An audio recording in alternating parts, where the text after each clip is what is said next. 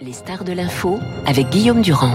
Bonjour Catherine Millet, le livre s'appelle Commencement, donc euh, il est publié aux éditions Flammarion et je le disais tout à l'heure, le Figaro vous consacre un article ce matin qui parle d'une aventure juvénile et jubilatoire. Il ne faut certainement pas euh, s'oublier dans le contexte d'aujourd'hui qui est celui de l'Ukraine, peut-être d'un prix Nobel de littérature. Il faut penser à sa vie et aussi à une des fonctions de la vie qui est la plus importante peut-être, en tout cas qui a été le cœur de votre profession, si on peut appeler ça une profession, c'est la beauté, la beauté moderne et donc les aventures de l'art avec notamment Art Press. Au tout début du livre, c'est l'histoire d'une jeune femme, une jeune fille, peut-être même une petite fille que vous êtes. Vous êtes dans un lycée, vous êtes dans un café qui s'appelle l'Oasis et vous voyez un petit groupe de quatre garçons qui sont passionnés et qui sont en train de préparer la naissance d'une revue de poésie. Et là, on retrouve typiquement ce qui vous a marqué pour beaucoup d'autres livres, c'est-à-dire le regard. Vite, mon regard s'est posé sur eux. Et j'ai l'impression que ce regard, c'est peut-être la chose la plus importante de votre vie. Bah oui, j'en ai fait mon métier en fait. Euh, je suis une observatrice. Euh, euh, je, je, je, suis une observatrice, je crois, parce que j'étais une timide. J'étais dans mon coin, justement, mhm. comme dans ce café, comme vous me le, rappelez. Et, et j'osais pas trop approcher ce groupe de, de, de garçons. Et, et, et, en fait, j'observais. Et, et, je crois que c'est voilà, c'est comme ça que j'ai modelé ma vie en fait. Mhm. Oui. Et vous expliquez au même moment, parce que ça va être évolutif. Il y a un énorme goût de la rêverie, de la poésie. Vous démarrez des, des romans qui ne se terminent jamais vous vous laissez porter par la houle euh, de la Martine et de Chateaubriand. et en même temps, euh, euh, à un moment, justement, l'écriture va disparaître au, profit de l'art. Pour quelle raison? Je crois que je suis rentrer dans la vie, j'avais pas un programme euh, très euh, déterminé. Je voulais écrire, oui, parce que j'étais une grande lectrice mmh. euh, dans, dans, ma banlieue, dans ma famille qui était un petit peu compliquée. la lecture c'était important parce que c'était c'était c'était mmh. l'échappatoire quoi en fait. Mmh. Bon, et j'avais envie de en fait j'avais envie de rentrer dans les livres. Voilà. Bon. Mais vous le dites à moi, je voulais même être un personnage de oui c'est ça. Voilà. Je, je bah, oui je pensais que la vraie vie quand on sortait de sa banlieue c'était ce qui était raconté dans, dans les livres. Bon. Et alors je me suis trouvée euh, transplanté à Saint-Germain-des-Prés dans une époque qui était vraiment très effervescente comme ça. Et en fait, je, je, suis un peu rentrée dans ce hmm. dans ce roman, en fait, dans cette littérature qui me faisait qui me faisait rêver. Et du coup, euh, l'idée même de devenir moi-même euh, écrivain, c'est vrai que ça m'a un peu quitté. Je alors j'avais envie d'écrire j'écrivais puisque je suis devenue euh, critique d'art. Je suis rentrée aux, lettres françaises, j'avais tout juste 20 ans. Mhm. Et, et voilà, il y avait deux grands journaux. Il y avait Art, qui était plutôt un journal de droite, où écrivait Truffaut, et puis il y avait Lettres françaises, proche du Parti communiste. C'était dirigé par euh, Louis Aragon, et c'était un très très grand journal, magnifique journal. Ils ont euh, vraiment publié, j'ai reparcouru la collection que j'ai gardée à cette occasion là du, du de, de, mon propre livre. C'est extraordinaire tout ce qui a été hum. publié les grandes interviews de Foucault, de Barthes, de, de, de, de Godard. Tiens, ils, ont, ils étaient très, très attentifs aux avant-gardes. C'était, c'était un journal magnifique. Alors évidemment, dans ce livre Commencement, on va trouver tous les artistes qui vous ont marqué.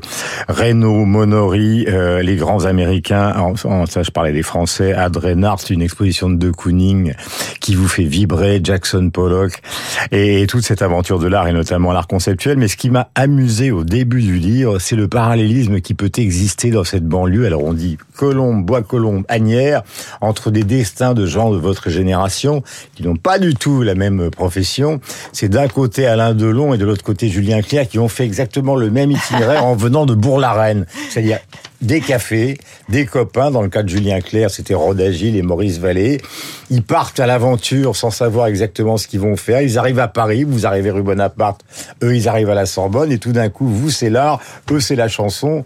Ou dans le cas de Delon, c'est le cinéma, ils traînent à Saint-Germain finalement comme vous, euh, avec Brialy et les autres. J'aurais bien aimé rencontrer Alain Delon à cette Et vous étiez tout près.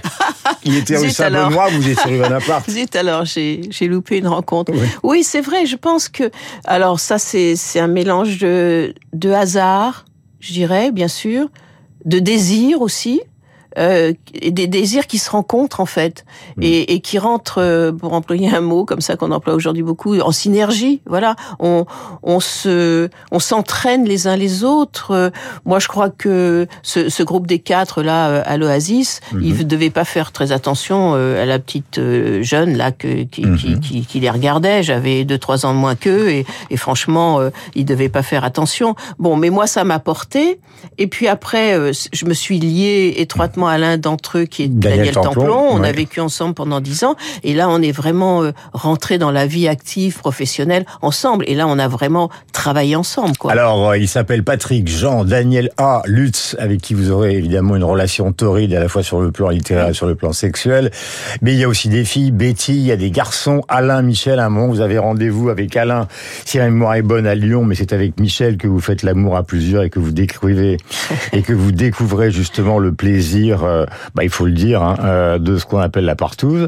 Euh, mais vous expliquez ça parce que ça nous ramène à la vie de Catherine M comme quelque chose de la vie sexuelle de Catherine M comme quelque chose de totalement naturel, c'est-à-dire qu'à aucun moment vous n'avez pensé que vous faisiez quelque chose de spécial. Non, non, non. D'abord parce que je rencontrais des gens. Euh, c'était, j'étais entraînée par des gens. C'était pas moi qui les entraînais, donc j'avais pas l'impression d'être une excentrique comme ça. Mhm. Je crois que euh, on a traversé euh, toute une période là. oui, on a appelé ça la libération sexuelle. C'est vrai que les gens se prenaient pas la tête s'ils se s'ils se plaisaient, s'ils sentaient naître du, du mhm. désir. Eh ben, ils faisaient l'amour et puis ça durait ce que ça durait et, mhm. et on n'en faisait pas des drames quoi. Si bah. ça ça s'arrêtait donc euh, voilà, c'est on, peut avoir un peu de nostalgie pour cette époque. Ouais, mais vous avez vu à quel point ça a changé. Oh, Parce que maintenant cette période, justement, elle, est vomie par la gauche de la gauche et par la droite aussi. Oui, oui, c'est vrai que c'est très très refoulé.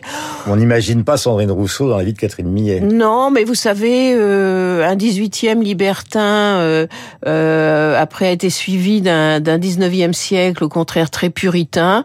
Moi, je plains le, le monde qui s'annonce, s'il reste comme euh, euh, voilà dans pris dans cette, cette c'est même pas une morale, c'est euh, c'est vraiment un puritanisme qui est en train de s'installer. Euh, bah euh, voilà, je j'ai pas envie de, de, connaître la société qui se prépare. Je crois les, les gens vont devenir prisonniers. Ils se, ils se créent des une pour eux-mêmes une prison quoi. Hmm. Il y a un côté aventure comme dans les romans justement et éducation sentimentale du 19e siècle par exemple avec Daniel Templon donc qui maintenant est un célèbre marchand de tableaux. Euh, il est assistant euh, et un peu instituteur, il est prof de gym, vous habitez dans un endroit, il y a des profs de gym qui habitent à côté, vous faites des câlins avec les uns, avec les autres. Après, vous partez rue Bonaparte, ils ouvrent une galerie, euh, ils s'intéressent à, à, à, à, l'art euh, de leur époque sans vraiment savoir ce qu'ils cherchent, en fait. C'est ça qui est assez Non, la seule chose qu'on cherchait, c'était à vivre différemment de la manière dont vivaient nos parents dans, dans, cette banlieue qu'on a, qu'on a évoquée. On, on cherchait, oui, on, on, savait pas trop euh, ce qu'on ce qu'on voulait. On voulait pas particulièrement d'argent, par mhm. exemple. Euh, j'en parle des fois aujourd'hui avec Daniel Templon, qui, en tant que marchand, euh, le marché de l'art aujourd'hui est florissant, euh, sans doute gagne un peu d'argent, mais c'était pas, c'était pas le but, quoi, en mhm. fait. On est, et, ça donnait une immense liberté. Ça aussi, c'était une liberté mhm. de pas être obsédé par une carrière, un mode de vie comme ça, s'acheter des objets de luxe et tout ça. C'était pas notre problème.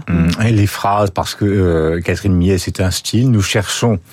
Euh, sans fin notre chemin, écrivez-vous. Celui qui s'évade, il s'agit évidemment de vous et de vos comparses, se fiche pas mal de là où il va s'échouer.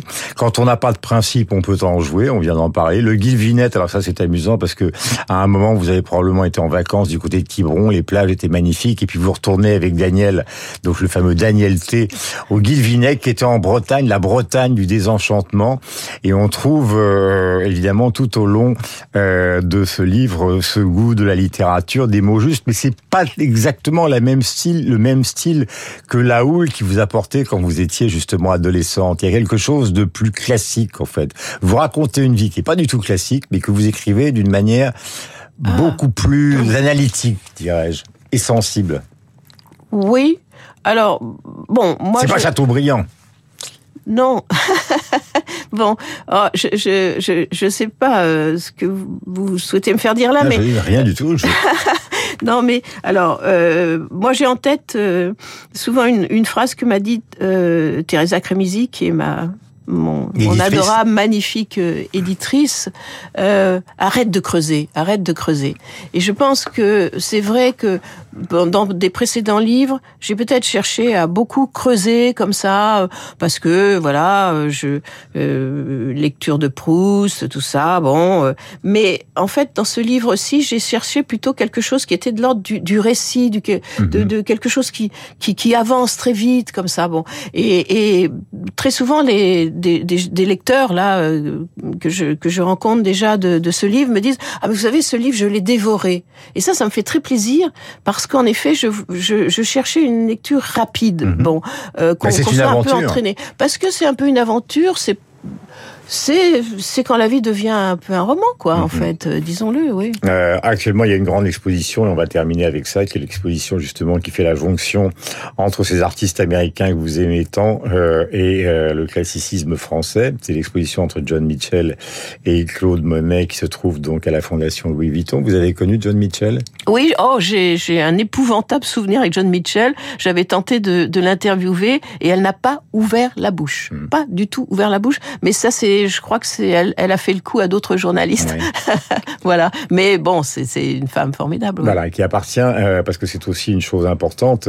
Est-ce que vous avez l'impression que maintenant les femmes artistes comme John Mitchell, comme Kusama, comme Louise Bourgeois ont ramené une certaine forme d'égalité dans le monde de l'art qui vous tient tant à cœur? Oh oui, moi je pense que c'est les, les, noms que vous venez de citer, c'est des grandes figures de, l'histoire de l'art euh, moderne et, et, contemporain. Maintenant, euh, euh ce que je constate aussi, c'est que il y a, y a, un phénomène, on veut rattraper, vous voyez, il y a un phénomène de rattrapage, et de temps en temps, on vous fait soi-disant redécouvrir des femmes euh, artistes, bon, qui peut-être ont été oubliées bah, pour de justes raisons. Il faut mhm. pas non plus perdre tous les critères de, de, de qualité. on n'est pas dans le, on n'est plus dans l'écrasement Rodin Camille Claudel. Non, je pense pas. Enfin, d'ailleurs, je sais pas si euh, il y a jamais eu cet écrasement, mais en fait, je, je je, pense qu'il faut euh, juger euh, euh, en fonction de, de, de, critères de, de, qualité esthétique, de, de, contenu, etc.